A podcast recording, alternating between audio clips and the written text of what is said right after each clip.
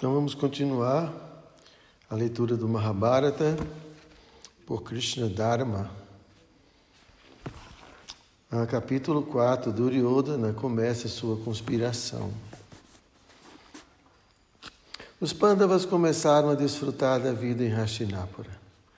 Eles se divertiam com os cem filhos de Dhritarashtra, que se tornaram conhecidos como os Kauravas.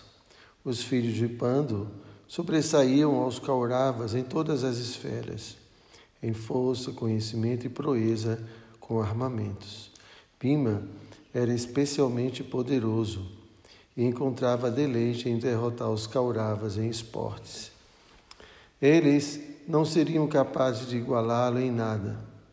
O exuberante Bima possuía a infatigável energia de seu pai divino. Em luta, era incomparável e podia facilmente refrear os ataques de qualquer número de, de Kauravas.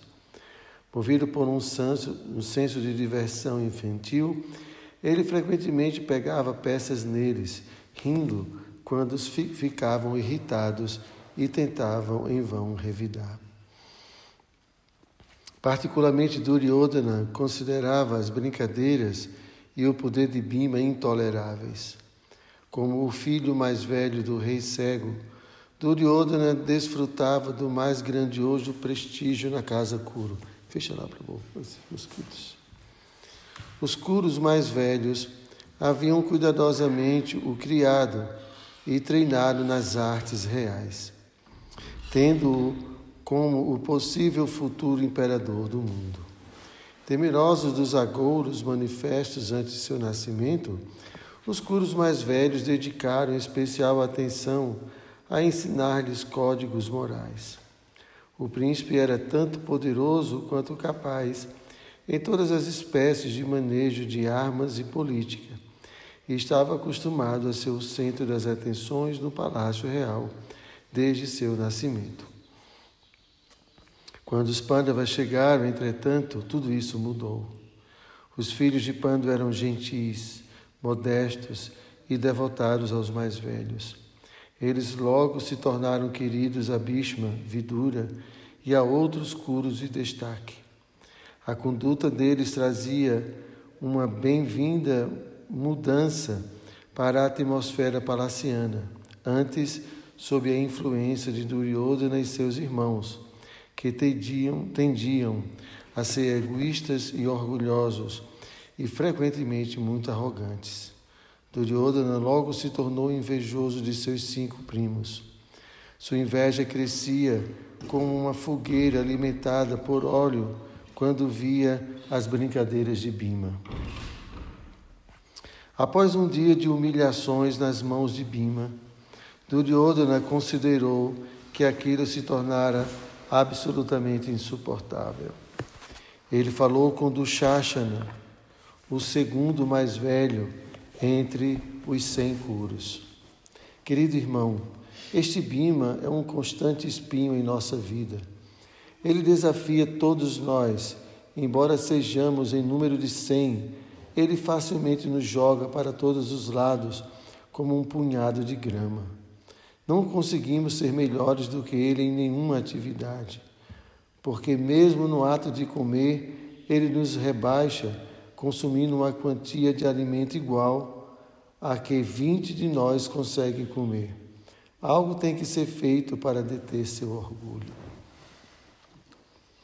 Os olhos de Duryodhana semicerraram-se como o olhar de um caçador.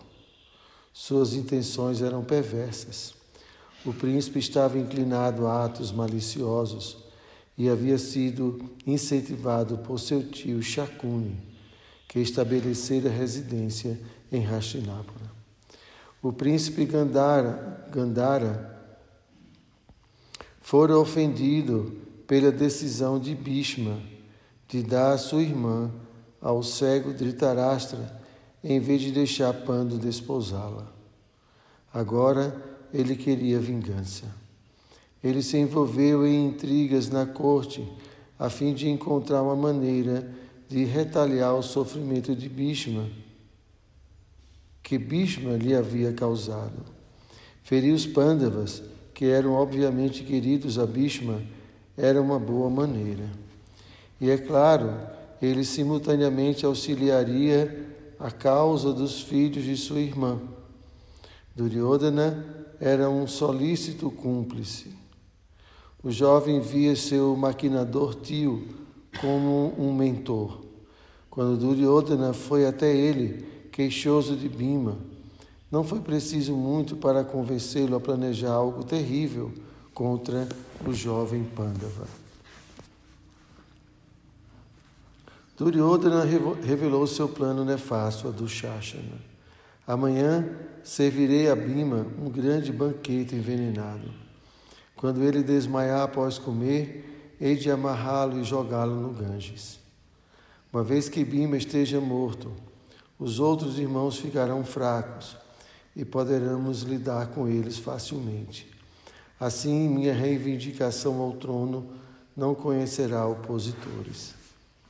Ele já pensava no trono. Do Shashana sorriu em aprovação.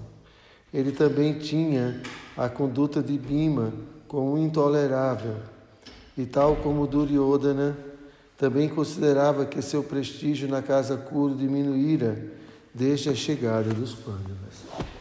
Ele passou o seu braço em volta de seu irmão e os dois rumaram de volta para o palácio, rindo juntos enquanto caminhavam pela trilha da floresta. Na manhã seguinte, Duryodhana sugeriu que todos os príncipes fossem ao rio para se divertirem na água. Eles logo subiriam em suas refugentes quadrigas, as quais pareciam cidades e tinham grandes rodas que retumbavam como trovões enquanto giravam lentamente nuvens de poeira, levantando nuvens de poeira. Ao chegarem às margens do rio, os poderosos príncipes, rindo e brincando, apearam em seus carros e entraram na grande casa de diversões de Ditarastra que Dhritarashtra construíra para eles. O elegante palácio fora construído de mármore branco e tinha sete andares. Ga, ga, ga, galhardetes multicoloridos tremulavam nos mastros de ouro sobre o telhado. Havia dezenas de cômodos oferecendo toda sorte de luxos. Cada sala era galhardamente decorada com tapeçarias e pinturas belíssimas, e dispunha também de móveis de marfim e coral guarnecidos de pedras preciosas e assentos com estofados da cor do ouro. Músicos e dançarinos reais ficavam à disposição, prontos para entreter os príncipes, e cem homens seletos da força de segurança do rei faziam a guarda deles. Uma vez no interior do palácio, Duryodhana convidou a todos para desfrutarem do grande banquete que lhes organizara. Ele conduziu-os por dentro da mansão até os jardins centrais. Os jovens olharam com prazer para os grandes lagos repletos de flores de lótus vermelhas e azuis e cingidos por grama macia. As indefectíveis quedas d'água faziam um som tilintante, o qual se misturava ao canto de pássaros exóticos e de cores vivas. O inebriante perfume de numerosas flores tomava o ar. Vistosas almofadas haviam sido simetricamente dispostas sobre a grama, e muitos criados encontravam-se de pé, aguardando para servir o banquete. Duryodhana escolheu sentar-se ao lado de Bhima. Ele então ordenou que os criados servissem a comida. Os pratos eram refinados. Duryodhana misturara pessoalmente o veneno à comida que trouxera para Bhima. Ele ofereceu o prato a Bhima, fingindo afeição e dando-lhe de comer com as próprias mãos. O, o O desmalicioso Bima de nada suspeitou e alegremente comeu sua quantia habitual.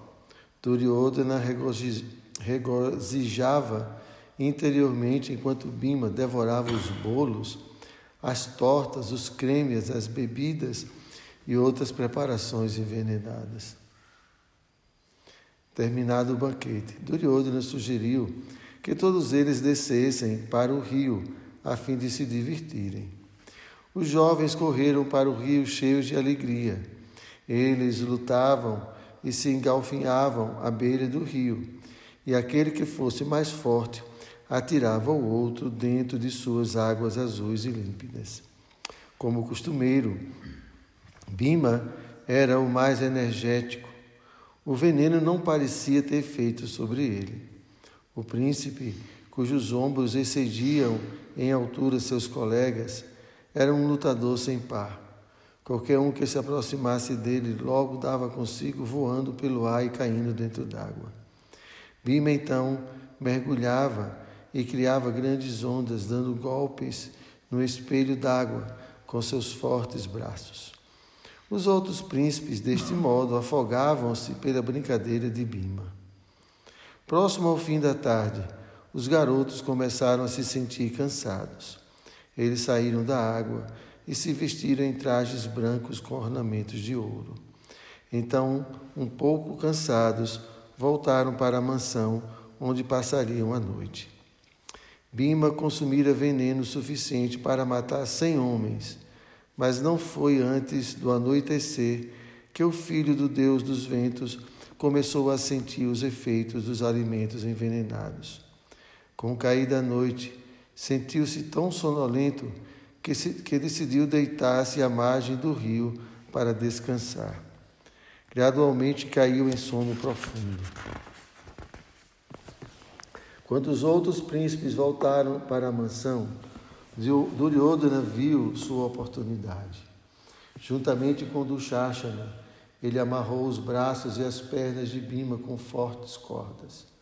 Olhando furtivamente ao redor, os irmãos rapidamente rolaram o príncipe inconsciente para dentro do rio.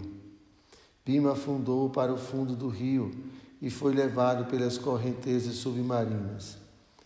A morada celestial das serpentes divinas, Nagas, podia ser acessada através do Ganges e Bima foi levado por um trajeto místico diretamente para o meio delas. Imediatamente as cobras começaram a morder o humano, que tão repentinamente aparecera diante delas. Seu veneno mortal revelou-se um antídoto ao veneno herbáceo que Duryodhana havia administrado. Bima lentamente recobrava seus sentidos à proporção que o efeito do veneno era mitigado. Ao despertar, viu-se às margens de um estranho rio, rodeado por grandes serpentes, a mostrarem suas presas. Bima rompeu as cordas que prendiam seus membros. Ele pegou as cobras e as golpeou explosivamente contra o chão. Ele esmagou algumas com seus pés e atirou outras ao longe. Vendo inconscientizar, vendo inconscientizar dezenas delas, as cobras que ainda o podiam fazer fugiram aterrorizadas. Os nagas foram rapidamente ao seu rei Vasuki. Com vozes cheias de medo, disseram: Ó oh, rei, um humano amarrado por cordas caiu em nosso reino. Talvez ele houvesse sido envenenado, porquanto se encontrava inconsciente. Quando o mordemos, ele recobrou-se e nos derrotou. Sugerimos que vás ter com ele imediatamente. Vasuki assumiu uma forma humana. Levantou-se de seu trono cravejado de joias e caminhou graciosamente para fora de seu palácio. Arca, um naga líder, acompanhou-o. Arca, muito tempo atrás, vivera na terra entre a sociedade humana. Ele era bisavô de Kunti e imediatamente reconheceu Bima como seu trineto. Sorrindo, ele apresentou-se e abraçou o príncipe. Sendo visto, Vassuque ficou contente e disse à Arca: Que serviço podemos prestar a esse jovem? Presenteemo-lo com abundantes pedras preciosas e ouro. Arca olhou para o poderoso Bima e respondeu: Acredito que este príncipe sentisse-ia mais agradado se permitíssemos que bebesse de nossa raça. Vassuque concordou. Levando Bima de volta ao seu palácio, providenciou que potes do ambrosíaco raça fossem trazidos para ele. Tal bebida era destilada de ervas celestiais, e bebendo-a, um homem ganharia permanentemente o vigor e a força de dez mil elefantes. Os nagas dispuseram alguns potes diante de Bima e convidaram-no a beber. Bima sentou-se voltado para ao leste e, como sempre fazia antes de comer ou beber algo, ofereceu orações ao Senhor. Ele então ergueu um dos grandes potes de iraça e o bebeu de um só gole. Os nagas viram tudo maravilhados, enquanto Bima bebia oito potes de elixir divino, cada um a um só gole. Nem mesmo os mais poderosos Naga teria sido capaz de tamanha façanha. Depois que Bima se satisfizera com Urassa, ele novamente ficou sonolento. Vassuki ofereceu-lhe uma cama celestial e o príncipe deitou-se. Dormiu em sono profundo por oito dias, enquanto seu corpo assimilava Urassa. No nono dia ele despertou sentindo-se forte como nunca antes. Os nagas disseram-lhe que Urasa lhe havia dado a força de dez mil elefantes. Ele agora seria invencível na batalha. Vasuki disse a Bima que se banhasse nas águas sagradas do rio Mandakini, após o que poderia vestir as roupas que o rei Naga lhe trouxera. Ele então deveria retornar sem tardar para sua casa, dado que sua parentela, desconhecedora de seu paradeiro, estava com grande ansiedade.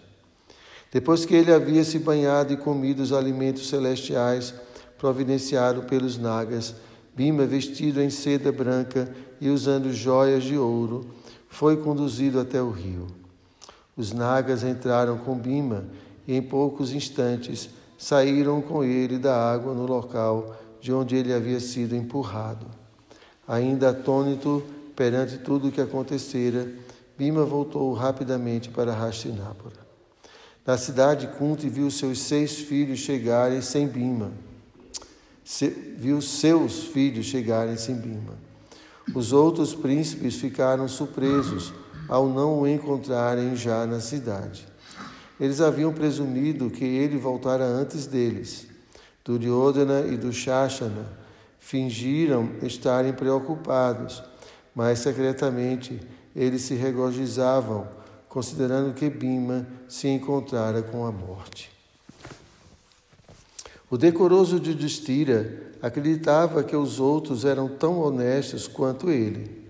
Não suspeitando de nada, ele disse à sua mãe: Procuramos por Bima nos jardins e na mansão por um longo tempo. Fomos aos bosques e gritamos por ele. Por fim, concluímos que ele já deveria haver retornado. Yudhishthira ficou pensando. Yudhishthira ficou temeroso. Talvez Bima houvesse sido assassinado. Kunti compartilhou sua ansiedade e pediu-lhe que fosse à mansão com seus irmãos e procurassem mais por Bima. Quando seus filhos partiram, ela chamou por vidura e disse: Ó sábio, receio pelo bem-estar de Bima. Ele não retornou com os demais. Sempre vejo um olhar funesto nos olhos de Duryodhana. Sei que ele desgosta imensamente de Bima. É possível que ele o tenha matado. Kunti esperava que Vidura a, consola, a consolaria. Suas palavras eram sempre profundas e confortadoras. Vidura não a desapontou. Ele respondeu: Não penses dessa maneira, ó amável dama.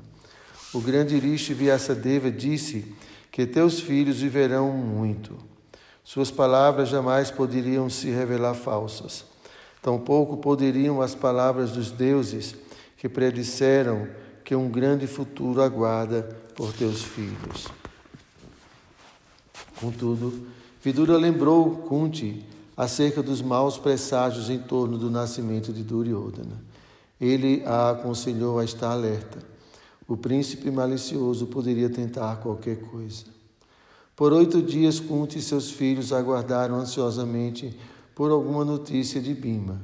Então, pela manhã do nono dia, eles viram-no correndo em, em sua direção, com suas vestes brancas de seda tremulando ao vento. Ele foi diretamente ao encontro de Kunti, a cujos pés se curvou. Ao se levantar, cada um de seus irmãos o abraçou calorosamente. Com lágrimas de felicidade, ansiosamente lhe perguntaram onde ele havia estado. Pima sabia tudo sobre as circunstâncias pelas quais ele chegara ao fundo do rio. Quando o deparou consigo, preso pelas cordas, ele suspeitou do invejoso Duryodhana. Vasuki confirmou suas suspeitas.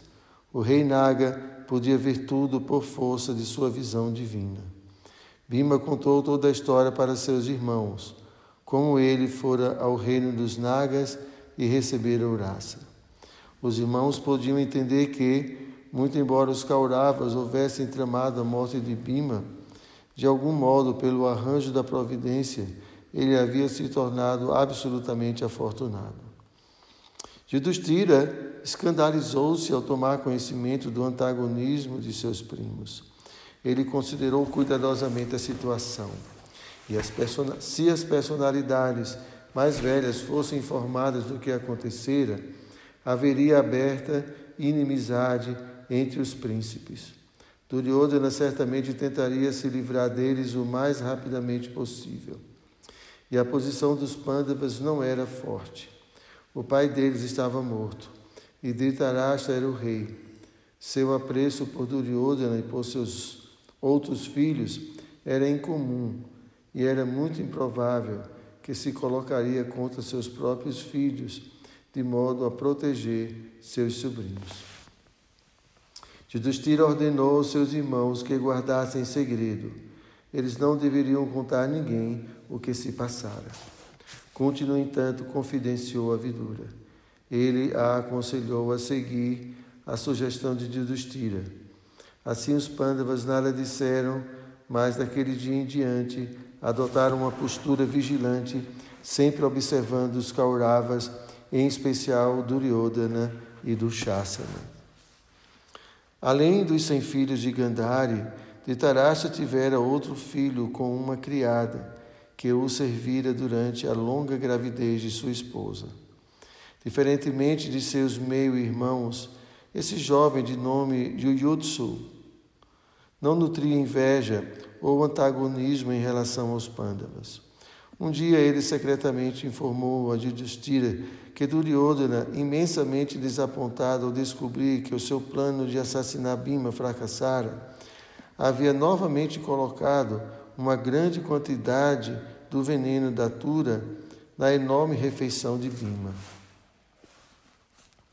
Ao tomar conhecimento desta nova investida, Bima riu.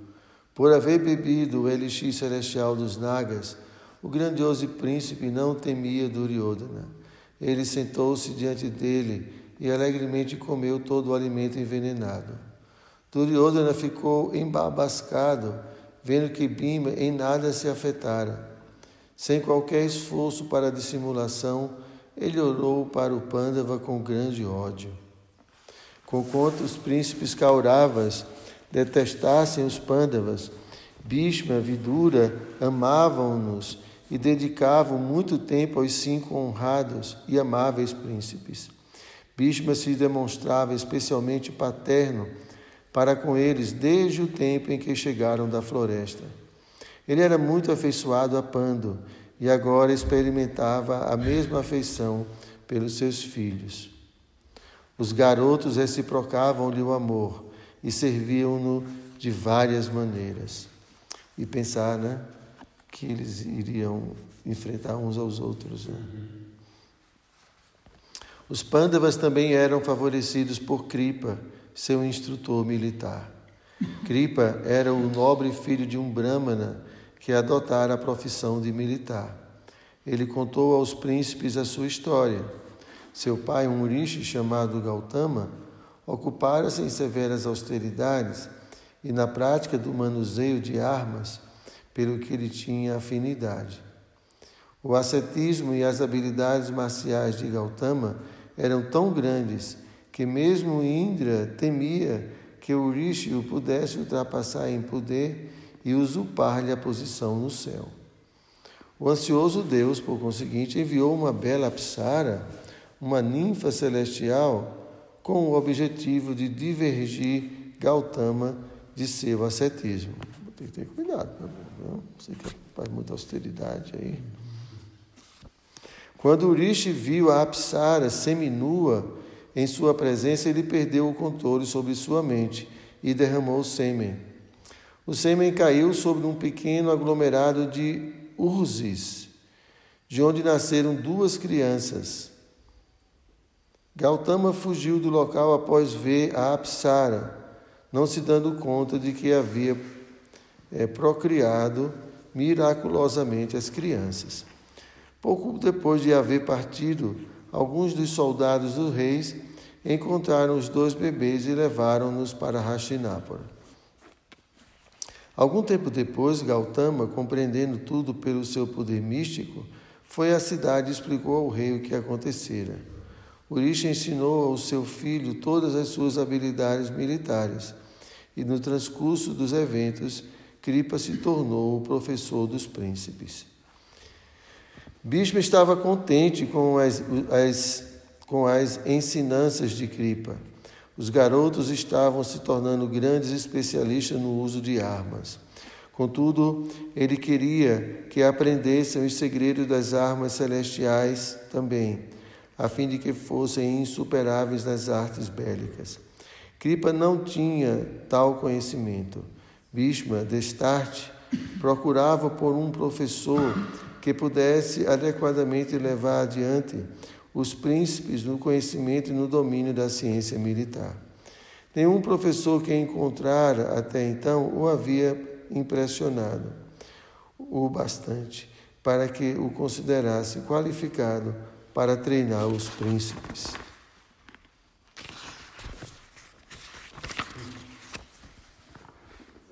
Então um dia os garotos correram até Bhishma com um grande, com um estranho evento para contar. Eles estavam jogando bola nos bosques. A bola, durante o jogo, caíra em um poço fundo e sem água, e os príncipes não a conseguiam reaver.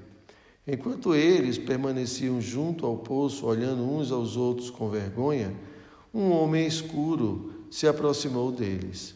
Ele era um brahmana de aparência emaciada e pobre, mas com uma grande refulgência e olhos luminosos.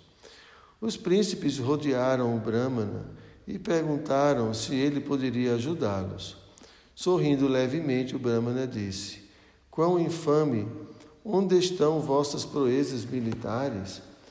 O que podem as habilidades bélicas de guerreiros que são incapazes de recuperar uma bola perdida?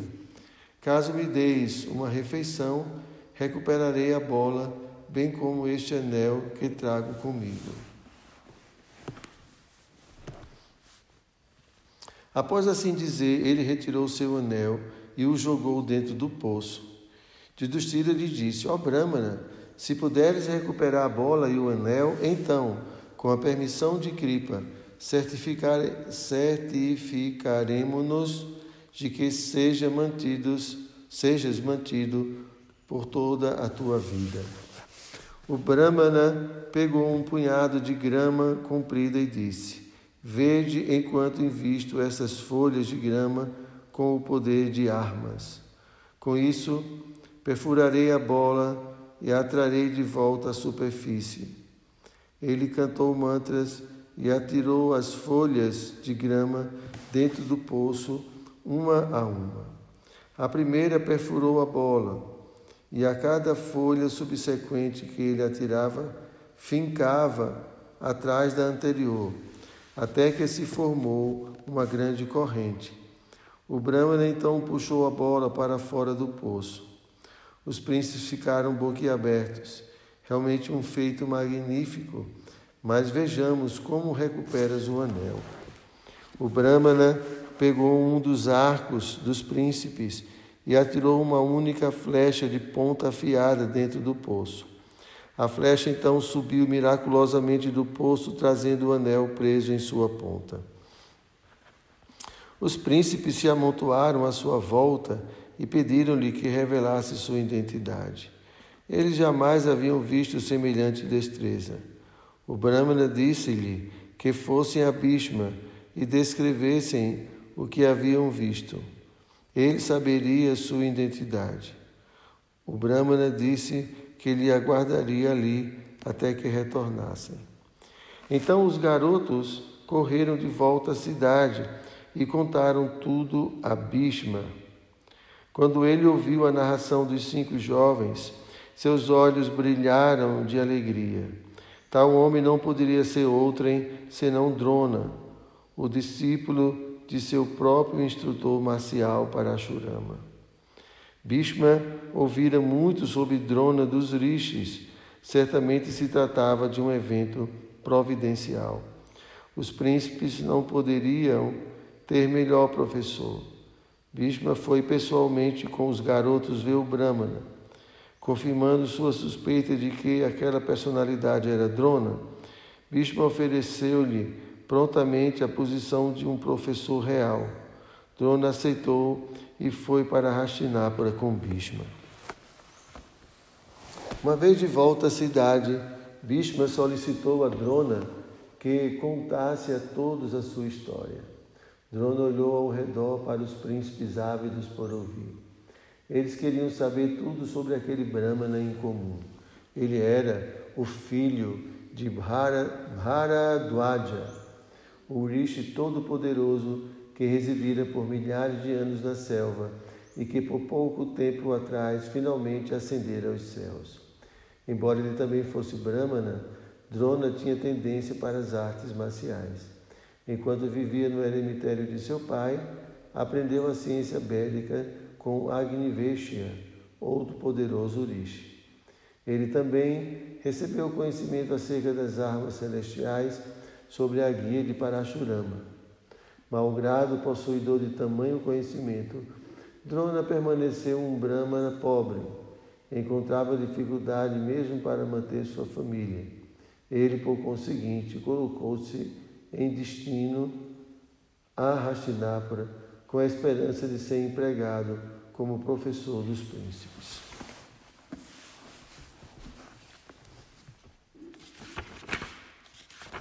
Acho que a gente vai continuar amanhã, tá bom? Então a gente continua amanhã, porque ainda falta. Então, vamos continuar na página 49. مہابھارت کی جے۔